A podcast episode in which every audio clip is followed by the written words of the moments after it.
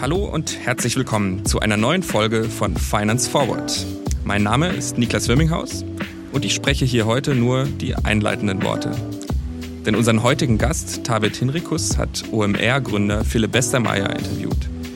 Tavet ist der Erfinder von Transferwise und damit einer der erfolgreichsten Fintech-Gründer Europas.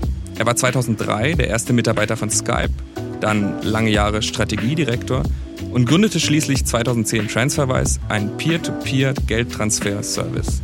Der ist schneller und viel billiger als das, was Banken für Auslandsüberweisungen anbieten. Heute hat Transferwise 4 Millionen Kunden, 1300 Mitarbeiter und wird mit 3,5 Milliarden Dollar bewertet. Über den Weg zum Fintech-Unicorn spricht Tawet im Podcast mit Philipp. Viel Spaß. You like co-started, you were one of the first employees that, that started Skype. And then afterwards, the whole uh, TransferWise miracle sort of like a fairy tale started. And maybe like first, how did you get in touch with the Skype guys and how did this whole thing happen?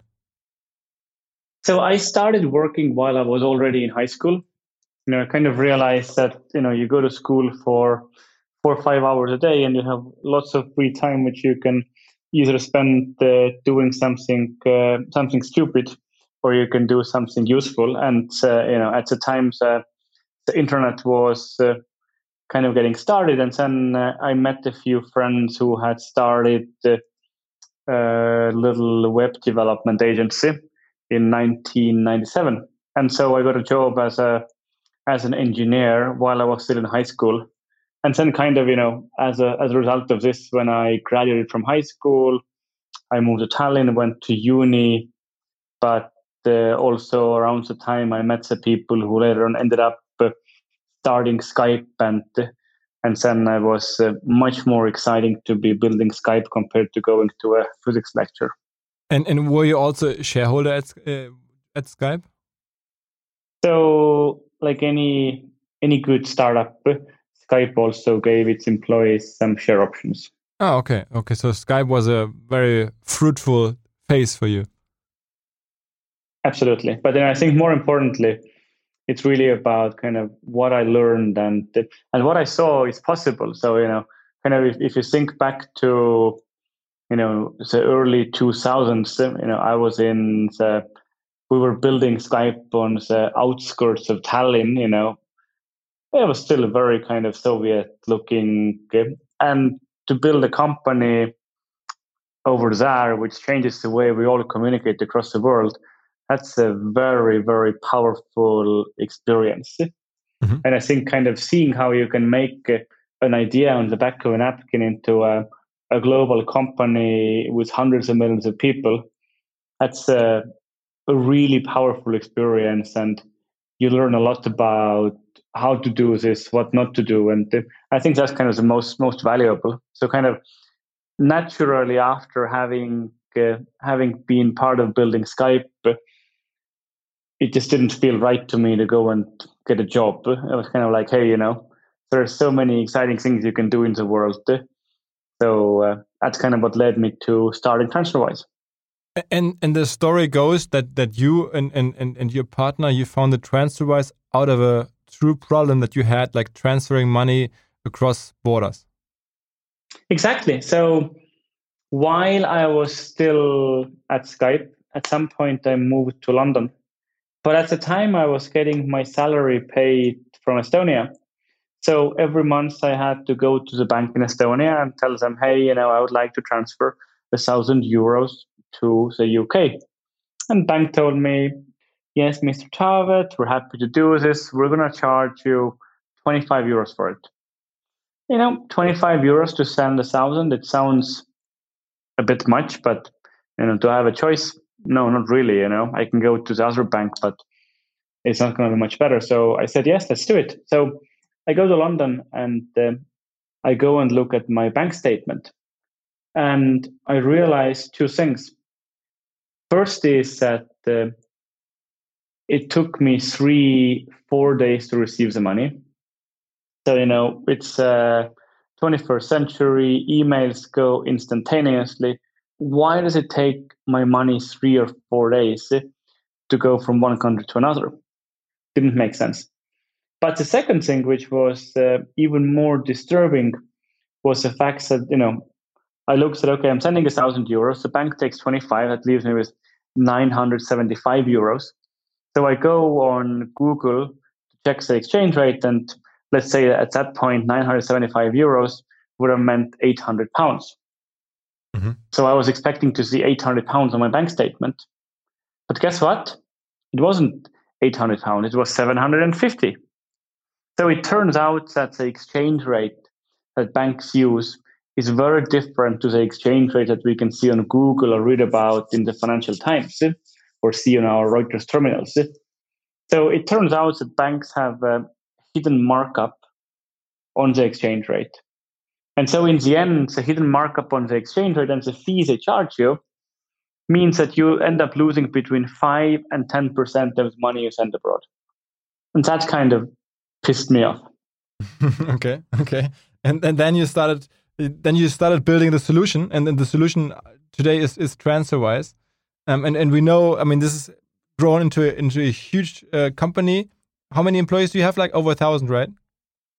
So we're a company of seventeen hundred people now. Mm -hmm but uh, you know definitely that's not enough so we're keeping on hiring as quick as we can so you know right now we're hiring about two people a day so we'll hire more than 700 people in the next 12 months okay wow and and how do you make money now i mean you explained like what the problem was with the with the classic banking system but but how, how is transferwise now making money we're not we're a charity that's not true no, um, uh, just just kidding, sir. So we charge uh, a very small but a very transparent fee. So when we started the business, we were kind of thinking that you know what the banks are doing does not really make any sense, and what pissed us off especially was uh, exchange rate that they didn't tell us how much they're charging.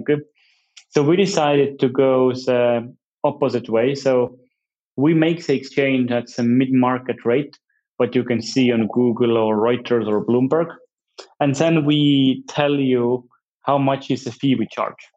So we charge a, a very small fee. Typically, it's around half a percent. So it ends up being about 10 times cheaper than using a bank. Mm-hmm. And you know, guess what? If you if you make a lot of transactions and charge and charge a very small fee, that means you can actually build a pretty big and successful, and in our case, a profitable business. Um, so from from from the out, outside looking in, it seems like a very like obviously smart, but also very easy to establish business model because you're like cheaper than a competitor. Um, you can address the people that want to use the service quite precisely while they're looking for such a service. Um, so it to, to me, like looking at it from a marketing um, angle as well, it looks like it's I mean, if, if, if it's just cheaper and then the, the, the, the, situation that you want to reach the people in is so obvious, um, it must be um, almost a no brainer in terms of marketing or growth. It is, you are right, it is quite a no brainer. Um, however, there's a catch, like with most good things. The, the catch is that banks have made it incredibly hard for people to know how much they're charging. So, the lack of transparency, as, as I mentioned, which was the root cause why we started the business. And what this means is that people do not know how much money the bank is taking from them. People don't expect the banks to be angels, but if they had any idea that banks are taking between 5 and 10% of their money, I bet you they would be much more outraged.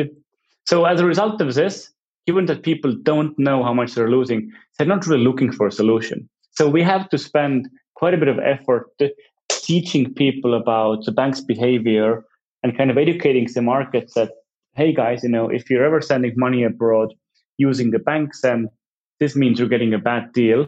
You know, once people know they have a problem, they find TransferWise very easily. But you know, we have to we have had to put and we will continue putting quite a bit of time into educating the market.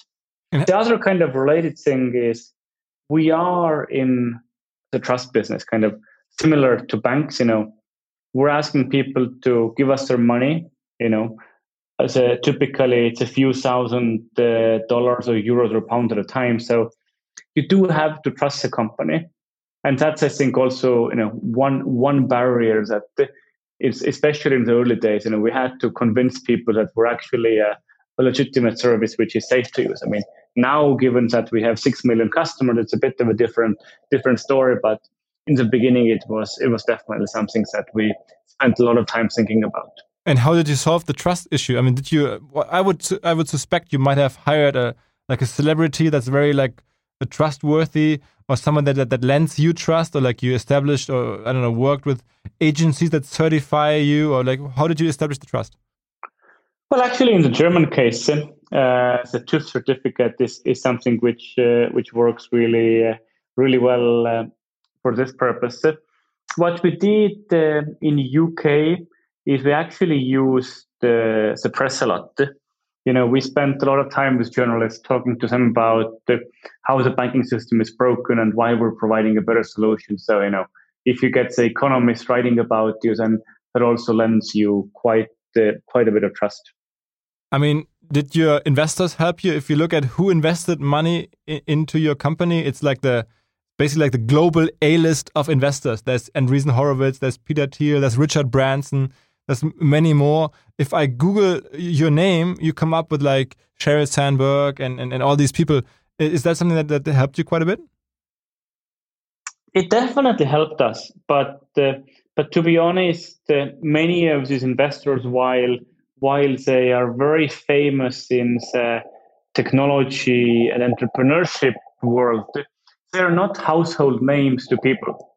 So, with the exception of Richard Branson, you know, most people don't know who is Andreessen Horowitz or or what is Peter Thiel famous for. So in that sense, like you know, we did uh, obviously we you know if you have the choice and you have to choose to take money from investors that uh, that are more reputable and that are so so to say tier one investors, but uh, but that doesn't quite uh, mean that consumers know about it. Mm-hmm. Like when we when we added Richard Branson, I think that's something which we did knowingly for this purpose, and and that's I think that's been helpful for us as you know he especially in the UK is quite a, quite a household name. And and did you advertise with him? Was like Richard Branson's face on, on your product somewhere on the on the website or somewhere? Well, uh, I wish I wish it was that way, but uh, but you know he's uh, for for very good reasons. You know, it's not quite that that's you can put his face everywhere. Like you know, otherwise, uh, I'm afraid we would have uh, many products with with his face around the world. So you know, it's it comes down to an agreement of uh, what's kind of what's right and what's respectable. You know, we uh, you know the fact that he's an investor is is something which we have made quite a bit of use of. But uh, I'm not sure that putting his face on the product would actually be be the best thing. So I understand like that you tackle the trust issue, like in, for instance in Germany with the TÜV certificate, and in in other countries you did a lot of PR, a lot of press. Um, anything else that we can learn? I mean, anything that's like more like a scalable, structured solution to the trust issue? Customers. Um, referral programs. Not not even a referral program, but you know, it's uh, it actually comes down to offering. Uh, offering a great service, and then people start telling about it.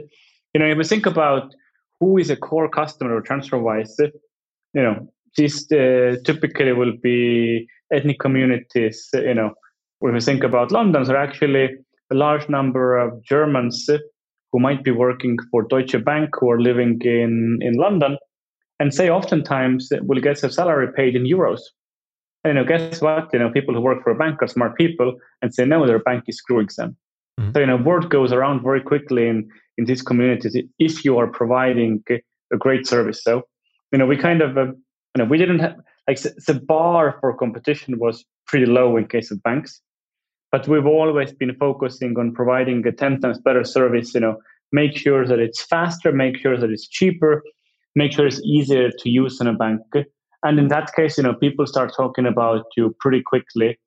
And you know, if someone is wondering, hey, is this TransferWise thing uh, legit? You know, if then if they then post a question to their group of friends, I bet there's someone who's used TransferWise. So that has gone a long way. And and even today, I mean, the the biggest source of new customers for us is our existing customers.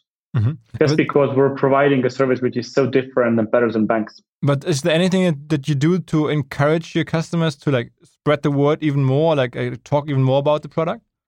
I mean, you said referral. I mean, the typical instrument would be to use referrals, but that's not, not, not something that you, that you do, obviously.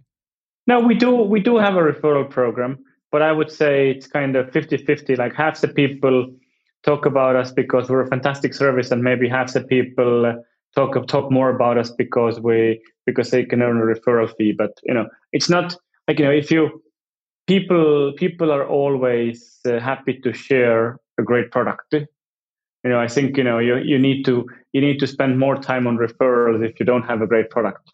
But again, you know, it's it's it's one of the tricks which you should definitely definitely uh, make use of. Um, what was the, the the most important learning that you had from Skype? I mean, you just said that there was a quite an experience to build Skype that you like also applied to TransferWise and that again helped you. I mean, is there anything network effects or like what was it that that you learned there at, at the communication that you could apply to banking? I think the fundamental things apply apply across industries, and the fundamental things are what I spoke about building a 10 times better product. You know, Skype replaced a complicated long distance call with a high definition audio call for free. So it's definitely a 10 times better product. Similar with TransferWise, we have a product which is 10 times better than what the banks are offering. And then it's about building a team and a culture which allows you to scale this really quickly. So you know we've put a lot of effort into making sure we're building uh, building a, a, team that is driven by the mission we have building a team that really can scale the business very quickly. Okay so there's no like hooks on growth like no secret growth triggers that you saw at skype um, i don't know like having an app on the, on the on your desktop or whatever it was and that helped you quite a bit? These things all tend to be tactical. You know most uh, most growth tricks, you know, they they get to from A to B, but you know, if you want to go from A to Z, then you need to do it step by step. A to B, B to C, C to D. So these tricks are all, you know, they only work until they don't work. So I don't think that's the important thing. You know, the whole field of growth hacking, I think, is is somewhat um, somewhat over overhyped. Mm-hmm. You know, the kind of the fundamentals of building uh, building a product which is uh, which is better and kind of uh, finding ways to sustain your advantage.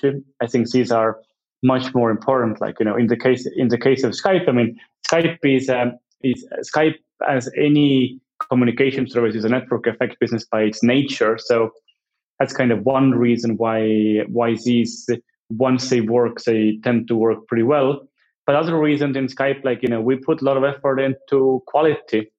You know, actually finding ways to make Skype work across patchy internet connections uh, was a, lot of lot of lot of work we did, and I believe it paid off really well back then. And also, if you had a great network connections, then you could have high, high definition audio calls, which otherwise were simply impossible. You know, I think these uh, these these things uh, are much kind of longer term sustainable advantages compared to growth hacking uh, tricks or gimmicks. And then in case of TransferWise, what we're doing is we're building our own infrastructure. You know, literally in in the UK, we and uh, only only banks uh, are members of the faster payment system, which enables us to access the local clearing network. That means we can we can process payments instantaneously and do it for a very low cost. You know, it's it's a lot of effort to build this, and you know we're doing that around the world. And and that's giving us uh, a sustainable infrastructure advantage, which means we'll always be faster and cheaper than the competition. And um, is it is it fair to to assume that some of your competitors also like come from the from the offline world where they have like outlets where they have stores? I always see like people in certain um, cities in certain communities that like you know go to these stores. I think maybe Western Union or others where they go to transfer money? Is that something that that you is that, is that like true competition? Um, it is competition, but it's but it's not quite the segment that we are targeting. So we're much more focused on um, on people sending money from UK to Germany, from Germany to Australia, Australia to Japan. Uh, and you know we're focused on the people who are sending money from a bank account to a bank account or from a digital wallet to a digital wallet. Okay. If you go to Western Union, then people who use Western Union typically are sending cash and receiving cash. So it's a very it's a different product, different use case, and it's something which we have decided not to focus on. And kind of the you know the bottom line behind it is that you know, we believe that in the future money will be digital. So you know the number of people who need cash is going to be less and less over time. So we decided to focus on the growing segment of the market instead of going uh, going on the shrinking segment. And you know, for what it's worth, you know, sending money from uh, from UK to India, and if the recipient needs cash, then Western Union does a pretty good job. Mm-hmm. And you know, ha- them having built up their agent network, it's a great thing for now. You know, in the future, it might become more of a liability, but for now, if you need cash, then they're doing a, a decent job. Mm-hmm. And I mean, now that you, it sounds like you are like very focused on, on, on bigger transactions, not so much only uh, C2C, but also B2B transactions, all this. When I listen to this and and, and, I, and I understand like the, the, the size of the business that you're running and the size of the investment that you took on, it I have the question, is it maybe like an idea or is it already happening that you add more and more services? I mean, for instance, I, I spoke to the people that, that, that founded the number 26 company and they started out like as a, as a credit card for kids, and then they noticed, whoa, we have these people like that use us now. It's it's not enough. It's not enough enough of an offer to just do a credit card for kids. We need to do much more. We can actually be a bank. I mean, you could be a complete full fledged bank, couldn't you? Um, we could if we wanted to. You know, as a matter of fact, we have more than a billion pounds of customers' deposits which are being held TransferWise. Uh, but we've um, a little bit different to number 26 and uh, and other neobanks, who, by the way, are partners of ours. Uh, in in many cases, uh, uh number 26 is is for sure. Um, they've decided to go for for breadth. So let's look at you know how can we build better services for all of one's financial needs. You know, we've instead gone for depth. So how do we do one thing and be absolute best in the world for it. Mm. So we started out with a consumer to consumer money transfer offering. Then we kind of realized that, you know, to do the consumer thing well, we really have to go and build our own infrastructure. You know, once we have the infrastructure, we should make sure that as many people are using it. So started focusing on B2B. So how do we get businesses to send and receive money? Uh, then we realized, wait a moment, you know, people and businesses oftentimes send money using TransferWise and receive money using TransferWise. Why don't we let them also keep this money in TransferWise and give them a local account number they can use? So we kind of took on the aspect of international banking, which no one else is focusing on. If you're running uh, a multinational little business, or if you are an if you're an expat who spends time in multiple countries, eh, you know no one is actually serving the international needs. So we did add, add and going for a little bit of breadth, eh, but really the focus is on international money and and where we can build infrastructure which is better than others, eh, and where and therefore we have a long-term sustainable advantage. So, so it's not the typical thinking. How can I increase um, the the customer value or the not the, the not the, only the lifetime, but the the value I can extract from a customer. And usually, the, I, I, would assume that comes with like offering or like upselling more products and and more services. But you're like you saying like you go deep means you try to like really like just focus on this one thing, and and, and um, there's enough margin there. Yes, the word upsell does not exist in the TransferWise dictionary. You know, uh, we really focus on doing one thing well and doing it for as many customers as possible. Okay. And and how can you share like how big the company is in terms of revenue today? Oh, absolutely. I'm very happy to hear. We just uh, released our last year's annual results. So last year we had revenues of 179 million pounds. And uh, and net profit after tax was about 10 million pounds. Wow! So so you're a profitable company, and uh, all the investors they basically just wait for you, like going IPO. We've been profitable for three years now, and you know we feel that it's it's very important to have uh, a core model for the business which works, and to have your customers finance the growth of the business. Mm-hmm. Like, of course, to build this, you need to you need to go and raise money, but I think uh, there might be too many companies right now who are just uh, inflating their uh, inflating their companies with uh, with cheap investor money versus you know actually if you have uh, if you have models that works it's it's a much better service also for customers because they know it's going to stay around uh, when it comes to an ipo like we think will be a public company eventually but there is really no no rush to do it mm-hmm.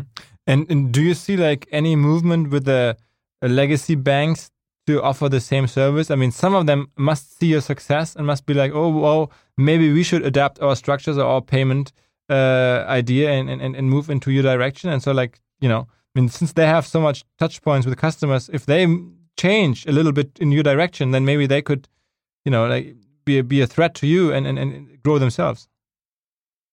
So, um, money transfer is probably one of about a dozen services a classic bank offers and it's one which uh, typically isn't isn't bringing in the biggest amount of revenue. So it's hard to see any bank uh, willing to invest this much time and money as we've invested to, to do this really well. I mean, we've been doing it for uh, for eight nine years now, seventeen hundred people to do one thing really well. So I actually don't think it's feasible for most banks to do this really well.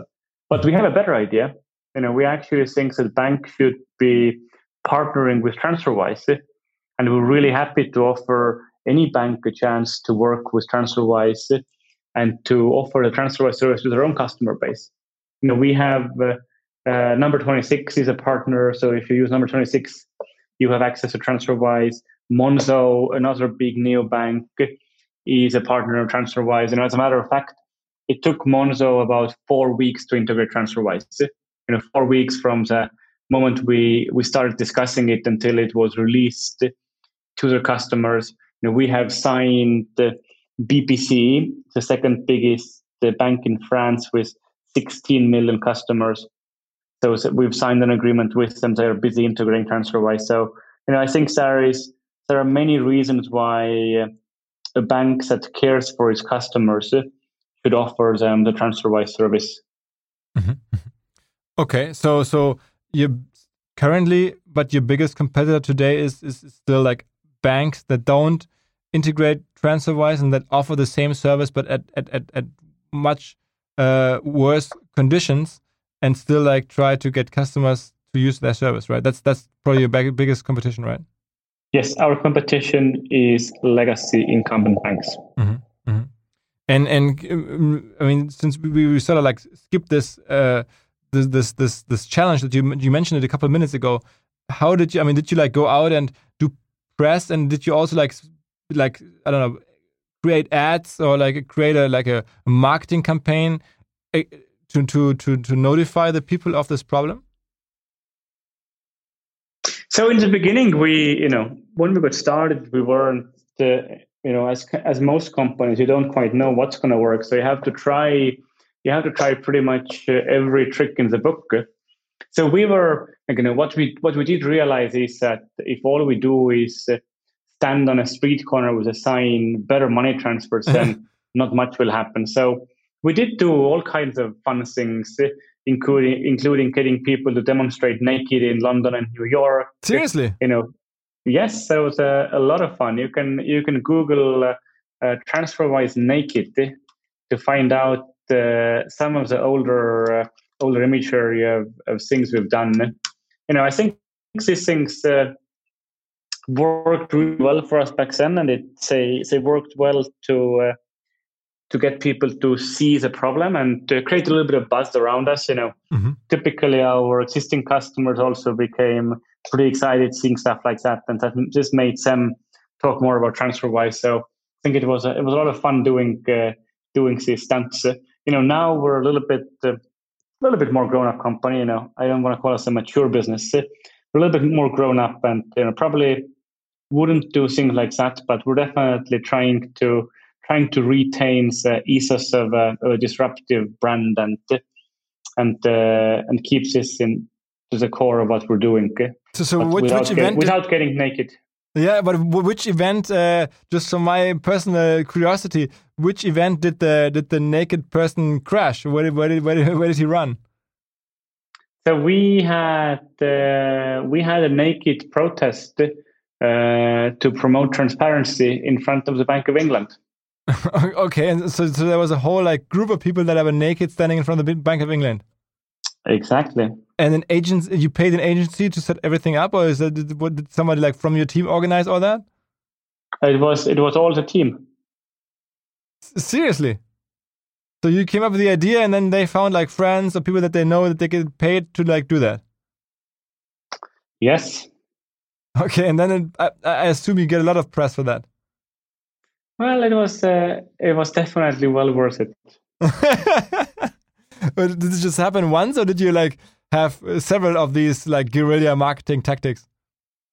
Well, we did. Uh, we tried lots of different things. We had uh, uh, we had a few other protests. Uh, you know, where we tried to make fun of the banks, and uh, we had something uh, around Halloween we also have done things in in Brussels.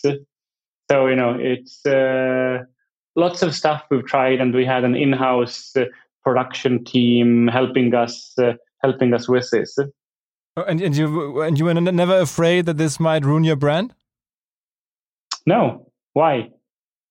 I mean, naked people like protest in public. It's always like some some uh, thing that a, that a that a you know major brand would never risk.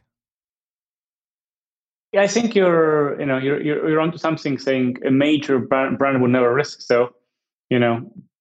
You won i'd be surprised i'd be surprised to see deutsche bank doing this yeah. but when you but you know this is uh, you know when you're doing something when you're still uh, a young upstart challenger brand it's very different. Mm. and i think in in that case all of these things are not required, but very well justified. Like we knew it back then that I'm sure we are going to be offending some people and and turning some potential customers away.